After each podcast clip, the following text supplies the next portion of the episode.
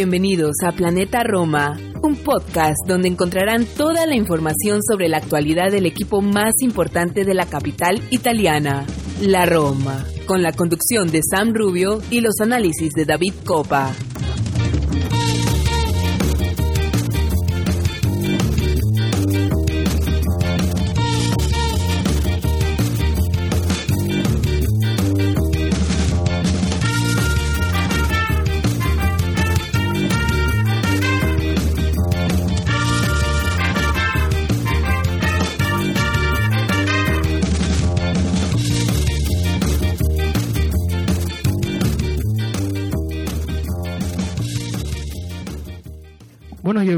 Bienvenidos a un episodio más de Planeta Roma Podcast y como les anticipábamos, estaremos hablando con, con Santi Boy sobre eh, un poco de la táctica y la idea del que, puede tener o lo que puede hacer José Mourinho con estos elementos que tiene a día de hoy. Ahí eh, faltando un poco de algunos días de para el fin del, del calcio mercado cómo se puede mover esto lo estaremos hablando en otro momento del programa, pero ahora vamos a enfocarnos un poco en la táctica y sobre todo este tema de los tres delanteros que tanto se ha eh, especulado, hablado y, polemizado al respecto. Eh, ahora sí, bienvenido Santi, un placer tenerte por acá. Hola, ¿qué tal David? Bueno, Santi, eh, hemos visto la llegada de Tami Abram, un fichaje que, surgió a raíz de la, de la salida de, de Dinchego hacia el Inter Vimos la llegada también de Shomurodov y va a continuar Borja Mayoral un año más como estaba establecido según el acuerdo que se hizo la última temporada por, por dos años de préstamos con opción de compras en ambos años.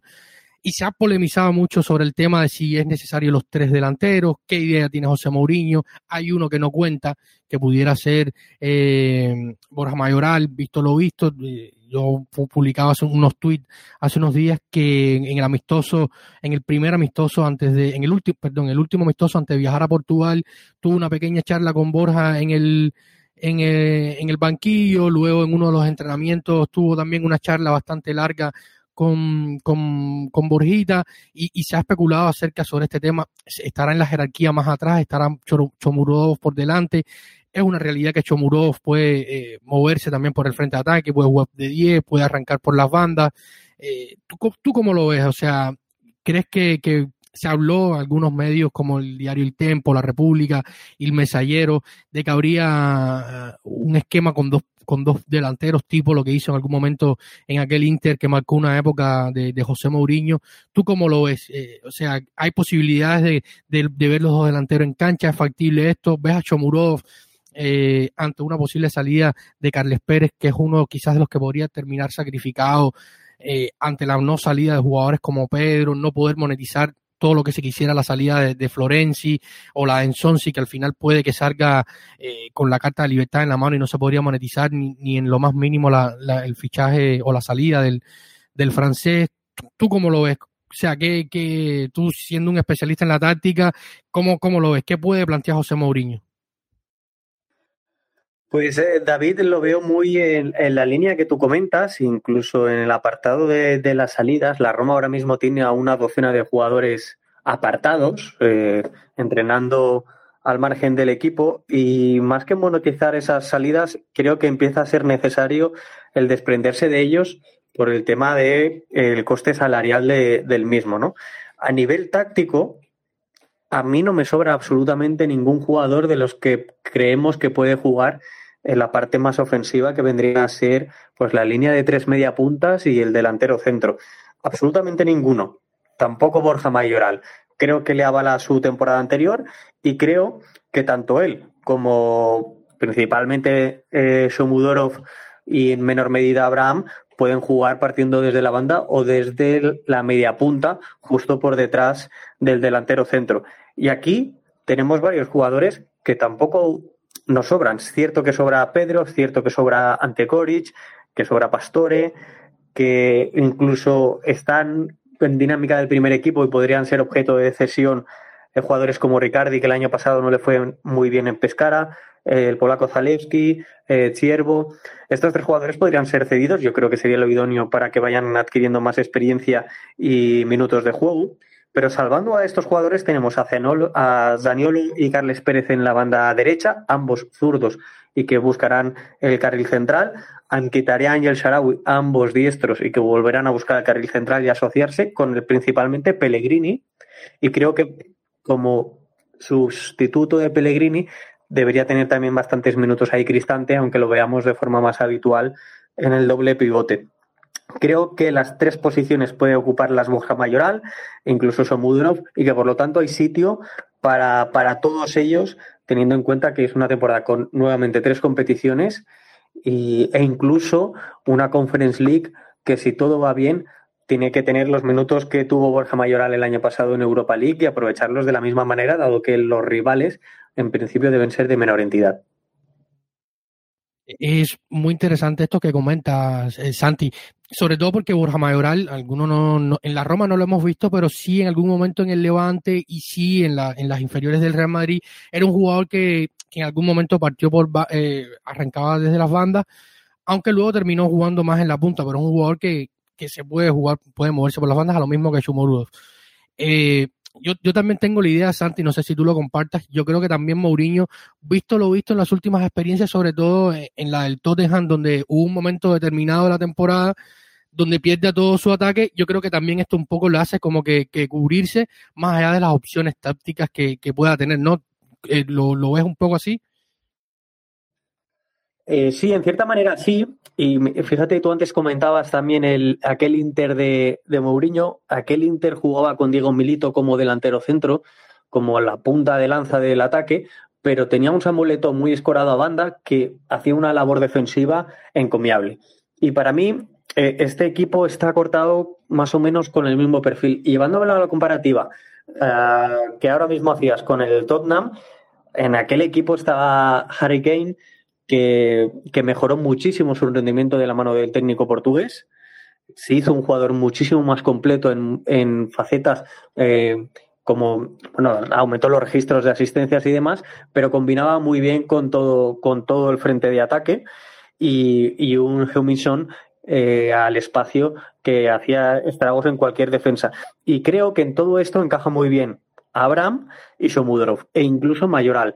Creo que los tres van muy bien al espacio, muchísimo mejor que Edin Dzeko, que si recordáis, eh, la temporada pasada, al final de la misma, tendía mucho a caer, principalmente a banda izquierda, y ahí sí que se le veía cierta inacción al, al, al jugador ahora ya del Inter de Milán, porque no cumple las características de ser un jugador versátil, con muchísima movilidad. Sí que es cierto que sostenía mucho la posición del balón, sobre todo de espaldas a la defensa rival, algo que creo que tanto Somudorov como Abraham son capaces de hacer, bastante más que Mayoral, que Mayoral, pero creo que estos tres jugadores de los que, con los que ahora va a contar la Roma eh, son más capaces de aprovechar, de generar muchos espacios, que esto es muy importante teniendo en cuenta que de cara los que atacarán serán Zaniolo, Pellegrini y Mkhitaryan, son tres jugadores excepcionales en, en este sentido y, que pueden generar mucho espacio, como digo, y aprovechar el mismo espacio que pueden dejar la, segunda línea. Para mí es un, una,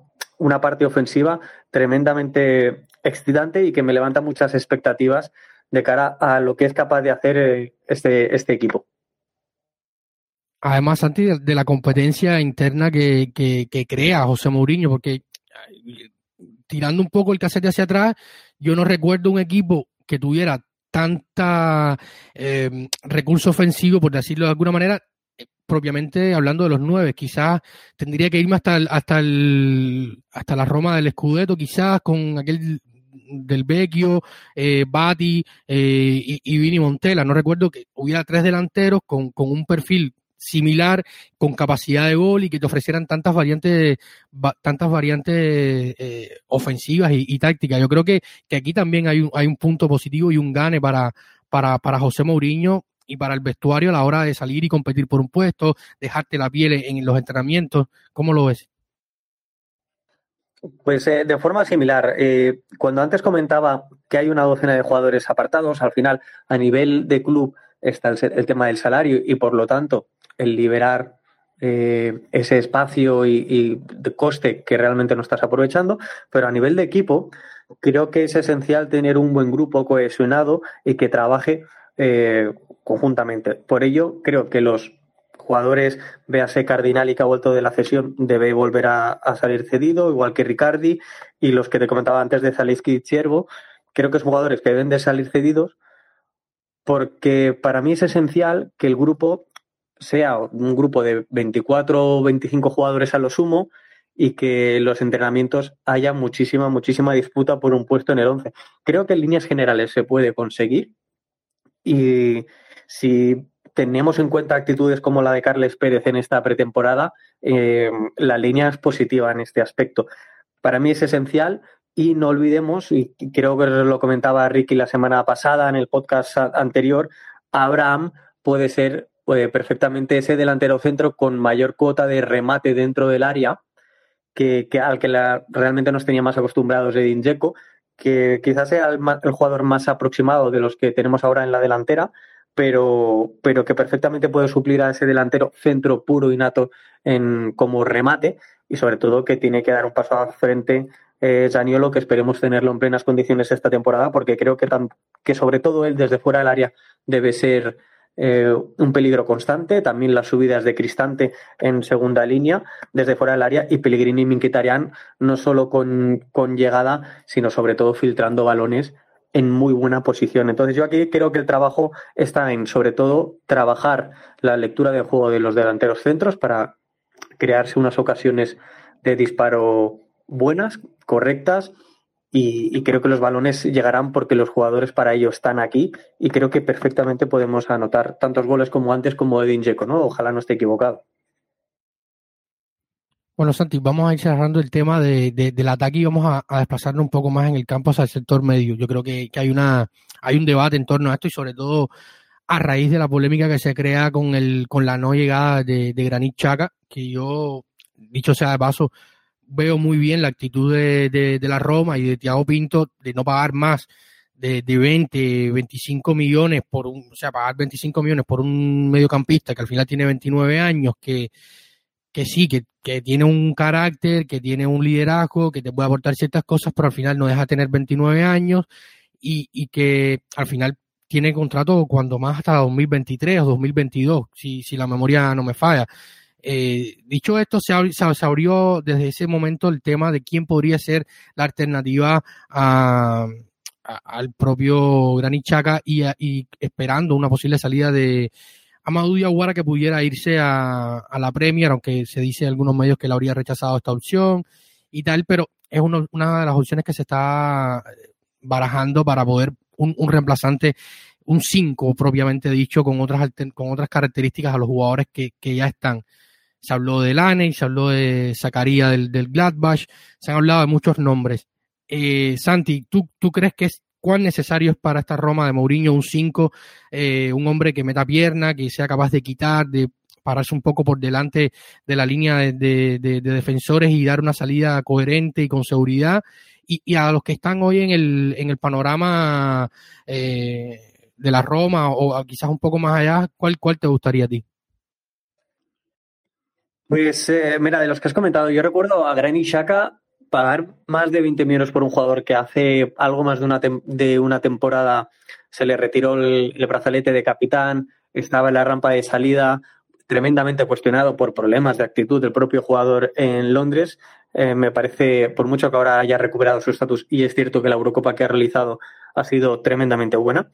Em, creo que es un jugador que, encajaría a la perfección en el esquema de Mourinho, pero eh, sin contar con él, tampoco conzacaría al jugador del Gladbach, que es un jugador sobresaliente, pero con muchísimos problemas de lesiones.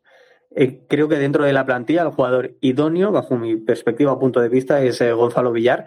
Sabes de sobra que yo lo he visto en directo en innumerables ocasiones y, creo que es el jugador más capacitado de la actual plantilla para ser ese jugador más creador o organizador que viene a recibir entre centrales o de forma lateralizada, aprovechando que eh, el objetivo en este caso a nivel táctico sería que los, los laterales eh, tomaran la amplitud y la profundidad del equipo para que los dos extremos se fueran al carril central y generaran una sinergia positiva con Pellegrini en la media punta. Y en esto Mourinho lo que realiza es tres escalas, pues del doble pivote, uno de ellos desciende un poquito más para ser el organizador principal, otro se queda a media distancia y luego sería Pellegrini, que se formaría la tercera, eh, la tercera altura justo antes ya de llegar al delantero centro. Dentro de todo ello, el jugador idóneo para mí en la plantilla es Villar. Es cierto que es un jugador joven, es cierto que aún tiene mucho margen de crecimiento y que quizás por ahí sería adecuado o sería la posición idónea a reforzar con un jugador de mayor élite eh, o, o primera línea europea. Dentro de ello, a mí Diaguara no me convence absolutamente nada en esta posición. Yo creo que es un jugador eh, objeto de deseo para el mercado, es decir, creo que la Roma debería venderlo o debería pretender eh, su venta y me quedaría con, con Villar. En, para nada Veretud, Veretud lo veo un poquito más, eh, más hacia adelante y, es la, como digo, la posición más, más coja, porque Villar y Darboe puede ser que sean los principales, aunque intuyo que será en un primer instante de la temporada Cristante quien se ubique en esta posición, Veretud por delante y, luego después la, la, línea de tres media puntas.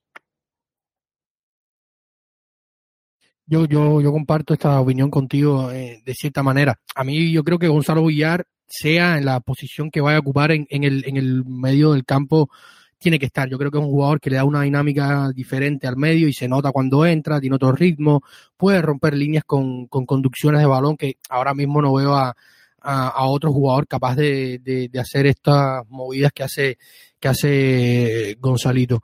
Eh, Santi, eh, en defensa yo creo que tenemos pocas dudas. Yo creo que Rick va a ser finalmente titular. Más allá, la duda sería la alternativa al propio Castro, eh, Castro perdón, y, y, en el medio eh, Smalling Mancini, una dupla que vimos al inicio de la, de la época eh, Fonseca en ese 4-2-3-1 que planteó también, también portugués y que dio mucha seguridad. ¿Confías en esto, eh, en, en estas duplas de centrales Mancini y Smalling? Absolutamente, no me genera ningún tipo de dudas. El crecimiento que tuvo eh, Mancini la temporada pasada fue excelente, excelente, y confío en volver a recuperar la mejor versión de, del inglés que vimos en su primera temporada en Roma. Y creo que las alternativas eh, también son muy buenas. Es cierto que es una defensa que, salvo el inglés, es muy joven, que aún tiene que, que crecer mucho, pero yo creo que es una defensa muy adecuada para las pretensiones actuales de la Roma, que no es la de ganar el Scudetto. Creo que está varios peldaños por debajo de, de algún que otro equipo. Y yo no tengo dudas con Cardop en el, en el lateral. Me parece el jugador que creo que ha demostrado muy, muy, muy, muy a las claras y en constantes ocasiones eh, que es capaz de darle mucha amplitud al campo, que es lo que va a requerir este equipo, y muchísima profundidad y sobre todo tiene mucha inteligencia para leer cuándo debe subir y cuándo no. Algo que, por ejemplo, no lo tenía eh, pues nuestro próximo rival, Bruno Pérez. Bruno Pérez no elegía tan bien esas jugadas, en qué momento subir y en qué momento no hacerlo por no dejar eh, desprevenida la defensa. Kasdop sí que lo tiene. Me genera muchas más dudas Reynolds, que creo que también debería creo que también está muy verde. Aquí, al menos en España, decimos, eh, utilizamos esta expresión cuando nos referimos a que, a que aún no cumple con las expectativas y, el nivel que, que, desearíamos en la posición. Creo que le sucede exactamente lo mismo a la Fury y me duele bastante más porque es un jugador de la casa y con el que yo confiaba muchísimo en que ya hubiera mejorado mucho más. Y bueno, me queda ver cómo nos evoluciona eh, Matías Viña en este aspecto. Yo creo que la defensa es la que debe ser, es la correcta, y salvo el caso de Reynolds y Calafiori, que aún tienen que mejorar muchísimo, creo que, que podemos estar muy contentos porque creo que hicieran un equipo bastante, bastante solvente para lo que debería ser la Roma, que es consolidarse a todas luces en plazas europeas y no llegar tan apurado como, como pasó el pasado año, que el Sassuolo dura dos jornadas o tres más la competición y quizás nos hubiera puesto muchos problemas. Ahora, Santi, para terminar el, tema táctico, vamos a conversar un poco de Rui Patricio. Creo que, que llega, para mí hay un salto de calidad, no sé si, si mucho, pero lo hay en cuanto a, Paul López, sobre todo por la experiencia que tiene Rui Patricio. Eh, ha, estado en vestuarios importantes, ha ganado con, ganó en el Sporting de Lisboa bastante en su época y también ganó con, con Portugal, un portero de, yo creo que ya de una entereza y una, y que te puede ofrecer una seguridad importante a, a José Mourinho, más allá de que algún error cometió en, en, los amistosos, pero yo al final yo creo que ese partido de, de, creo que fue contra el Belenense, si mal no recuerdo, aquel error en donde la grama también eh, no ayudó mucho, pero yo creo que, que, hay un, salto de calidad importante con, con, con Rui Patricio. ¿Cómo ves la, adquisición de Rui Patricio y, crees que pueda eh, cerrar un poco las últimas temporadas después de la salida de Allison de Olsen, eh, con las llegadas de Olsen y, y, el propio Paul López, que, que, hubo mucha inseguridad bajo puertas y además de Fusato, que terminó jugando la, la, la, parte final de la temporada con Fonseca y demostró que el chico tiene calidad. ¿Qué, qué piensas al respecto? Pues eh, coincido contigo en cuanto a que para mí el principal, el principal valor de Rui Patricio es el liderazgo que, va a aportar a la plantilla dentro, de, dentro del vestuario y sobre todo dentro del terreno de juego. Creo que en esto está muy, muy, muy por encima de, de Paul López e incluso Robin Olsen. Ya no solo por su experiencia, eh, tanto a nivel de clubes y selecciones, sino por la, por, al final el liderazgo es innato de los jugadores eh, o cualquier persona, y en este caso creo que el meta portugués eh, cumple con, ello, pero a todas luces. A nivel eh, deportivo, más allá del liderazgo que tiene, mm, no creo que hayamos perdido calidad de la portería, sino todo lo contrario, creo que hemos mejorado. Y al respecto de lo que tú comentabas de, del error que tuvo puntual en aquel partido de preparación, mm, creo que debemos asumir que se pueden dar a lo largo de la temporada en, diferentes ocasiones, dos, tres ocasiones. Si la Roma lo que quiere con ese potencial ofensivo, lo más habitual será que los equipos se cierren bastante atrás, estrechen las líneas y hagan una defensa de un bloque muy bajo, muy cercano a su área y a su portería, o al menos eh, dentro de su propio terreno de juego. Si la Roma quiere explotar los espacios con los jugadores que tiene a nivel de filtración de pase, como pueden ser Pellegrini, Mkhitaryan Cristante, y de correr al espacio y rematar eh, las jugadas como con Saniolo, Abramos o Mudorov, lo que necesita es sacar a su, rival, al que sea de cada jornada, de su propio campo. Y para ello deberá iniciar el juego desde su propia portería. Se hablaba mucho del nivel de juego a nivel de pies de Pau López. Para mí, Pau López no era ni siquiera notable en este aspecto.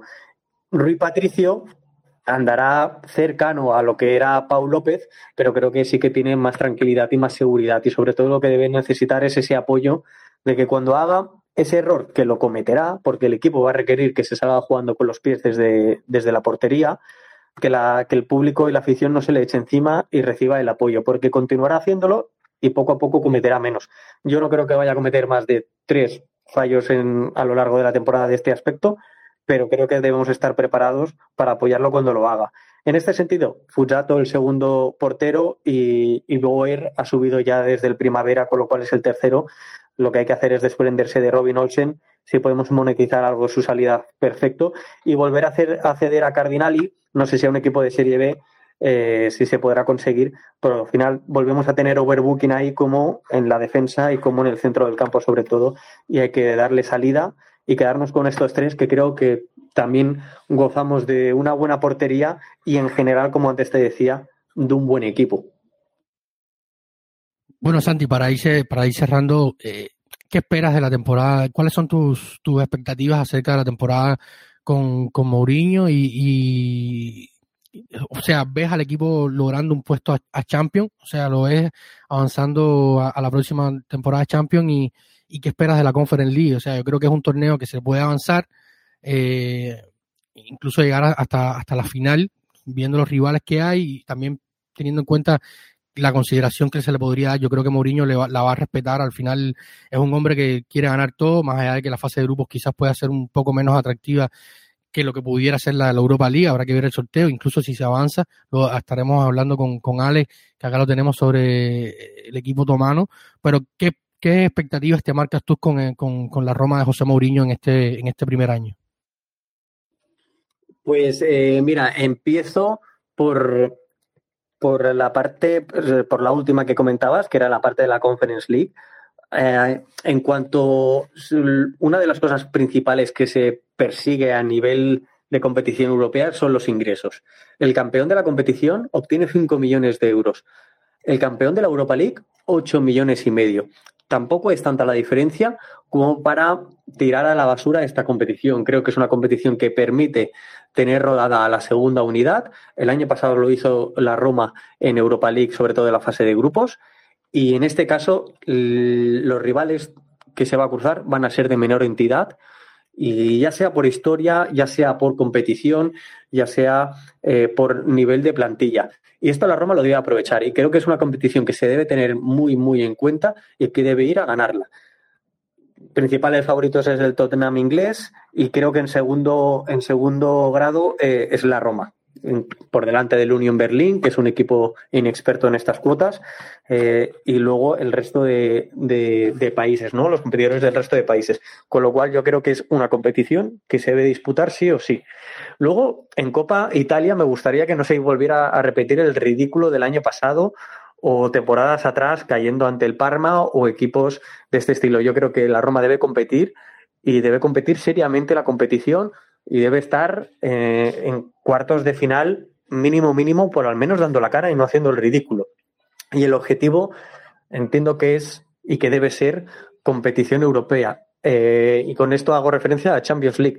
De lo contrario, no se puede traer a un, a un técnico como, como Mourinho, ya no por el sueldo que debe cobrar, sino también por, por todo lo que aporta.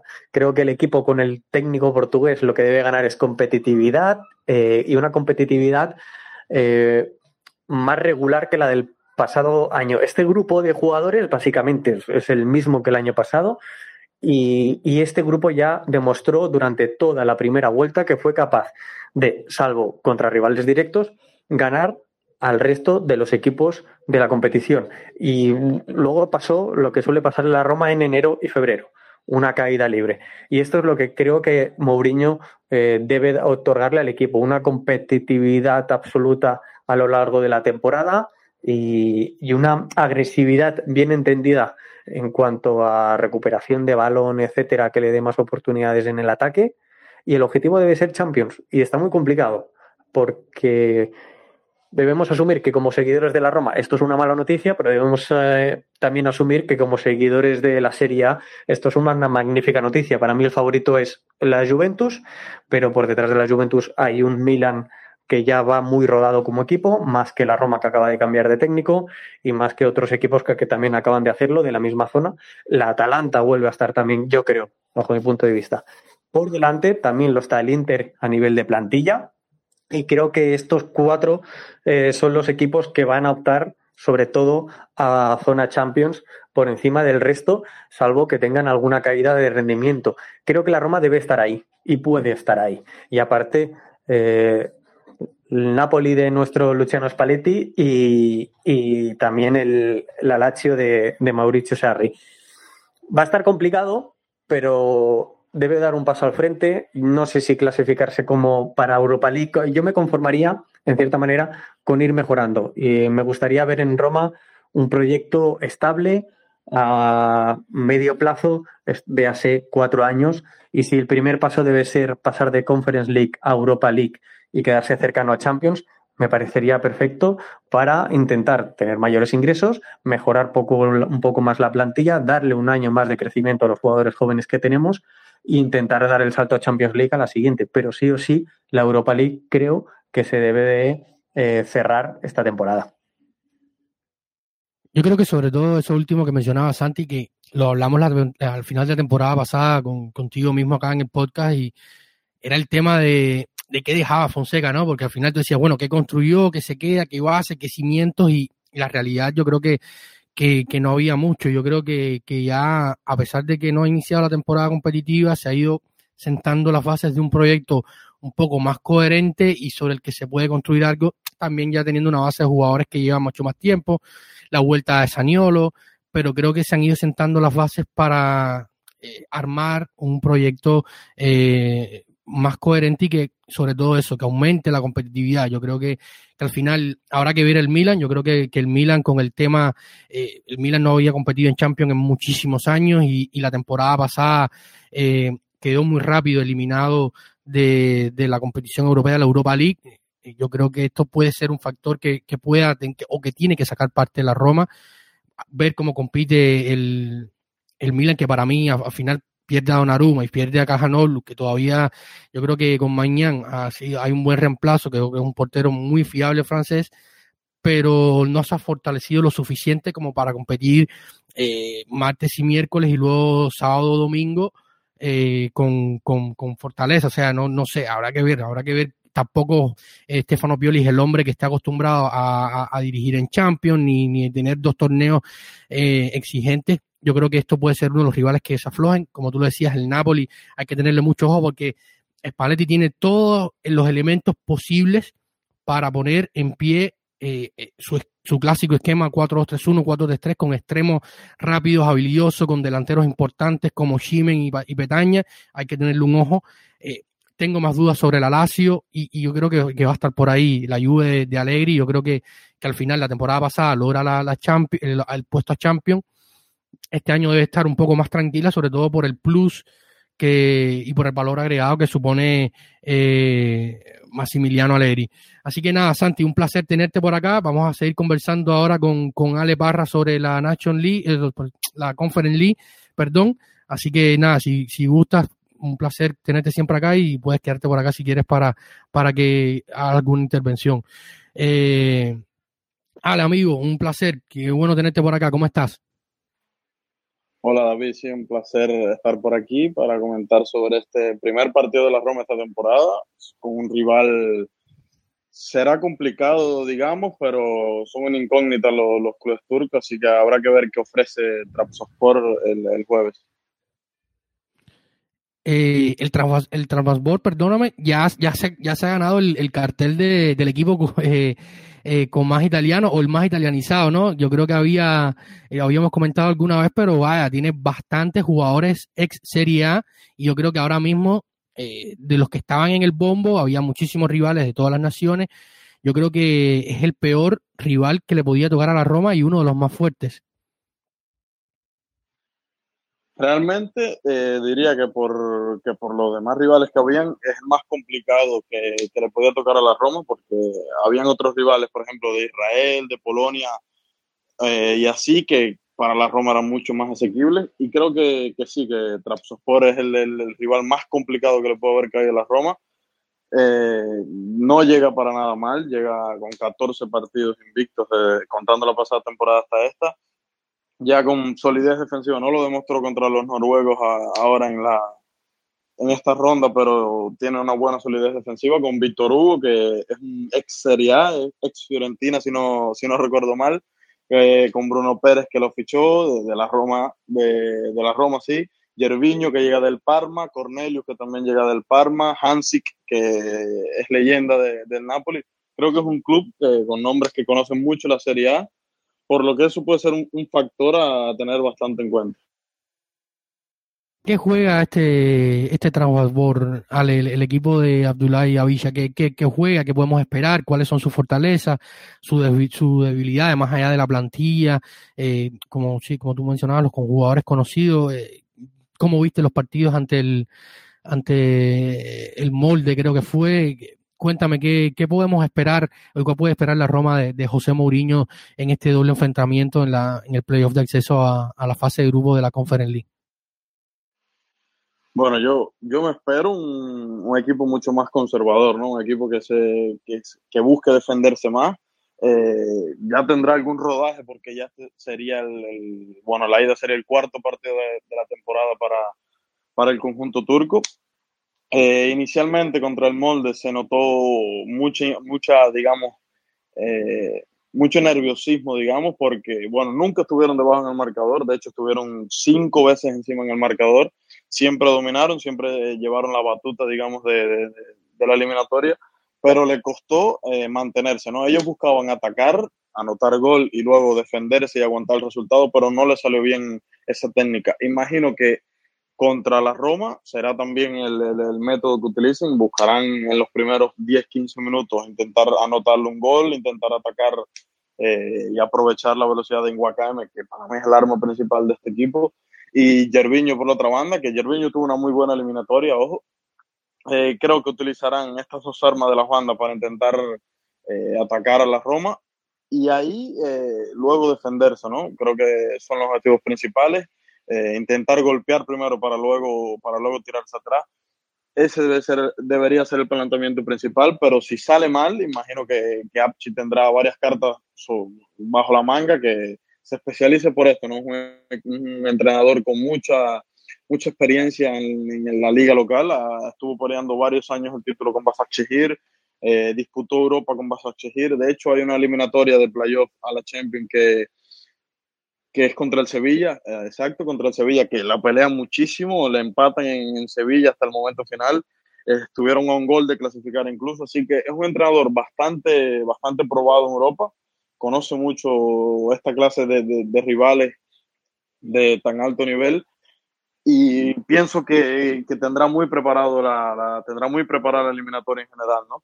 Al final, Transport es un equipo que, como ya mencioné, se caracteriza mucho por, por, el aspecto ofensivo, pero también, ahora que ha sumado tantos nombres interesantes, tendrá su, su digamos, sus, sus destellos ¿no? en, en, ataque.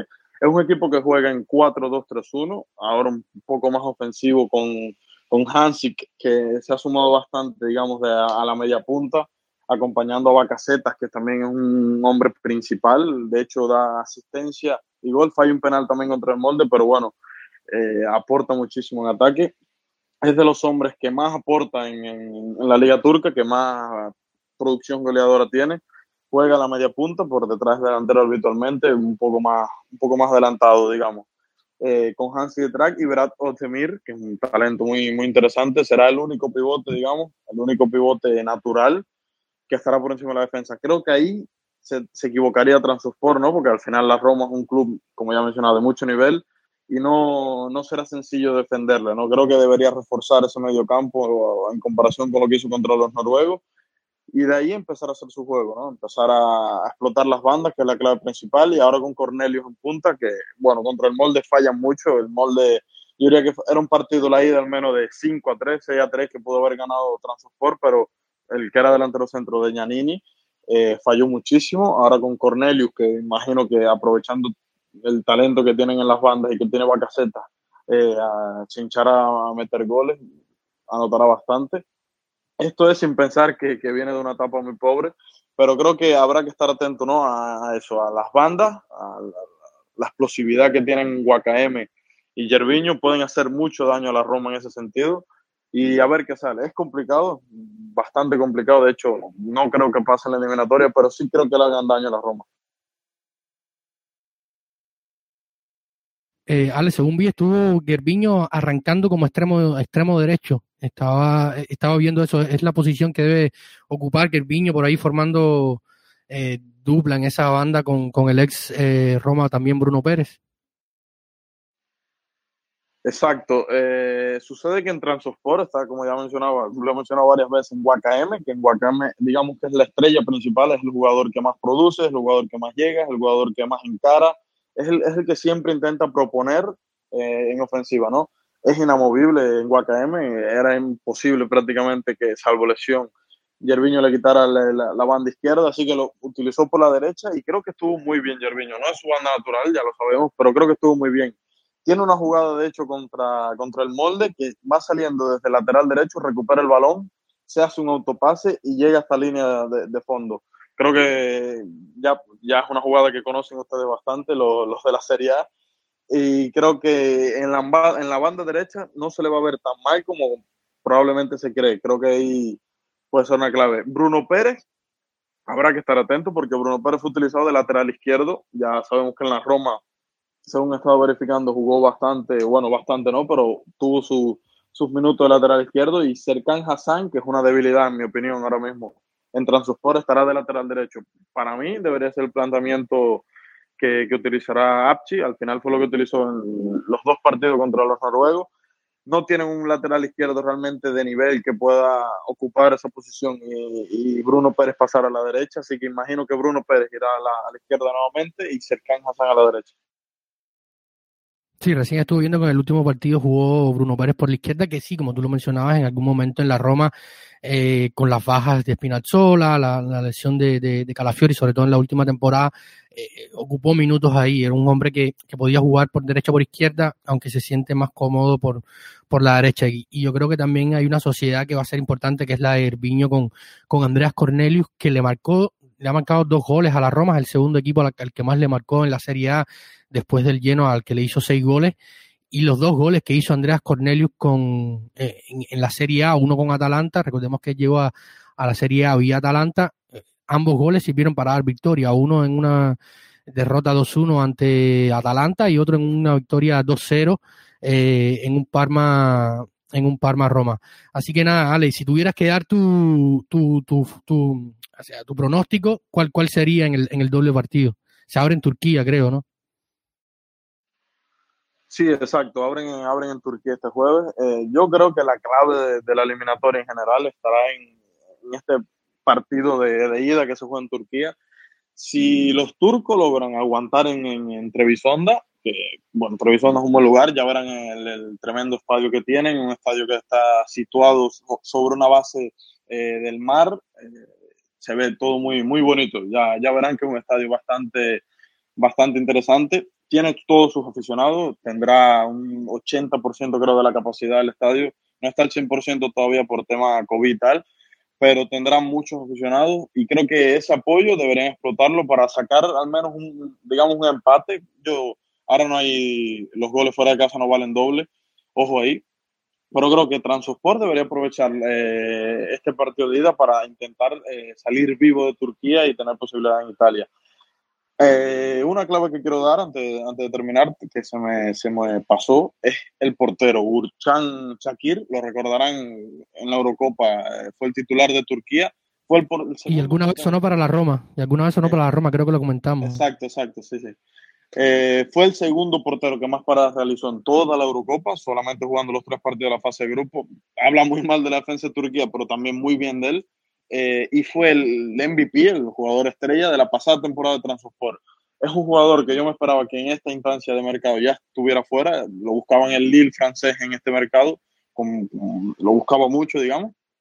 Y yo me esperaba que ya estuviera fuera al final parece que se quedará esta temporada también. Y creo que ahí también puede estar la clave de, de lo que logre parar su portero, lo que logre eh, evitar, ah, de hecho, pasan los penales contra el molde, recordemos que, que pasan la eliminatoria en penales, pasan la eliminatoria gracias a, un paradón que hacen los penales, al, a un tiro de, de los del molde, creo que ahí puede estar bastante la clave y creo que se puede lucir eh, contra un equipo grande para que, para que también lo, lo, sigan. Y yo diría que los tres puntos claves serán el portero Burkan Shakir, la localía que, tiene, que debería aprovechar en, en la ida a Transport para al menos estar vivo eh, de cara al partido en Italia, y las bandas, ¿no? Gervinho en Guacam, todo el daño que puedan hacer, y la incursión también de, de Cornelius en, en, ataque y saber aprovechar cada mínima ocasión que tengan para intentar uh, marcar muy importante esto que mencionabas, Ale, y es que a lo mejor no, no, no, hemos, no nos hemos adaptado, pero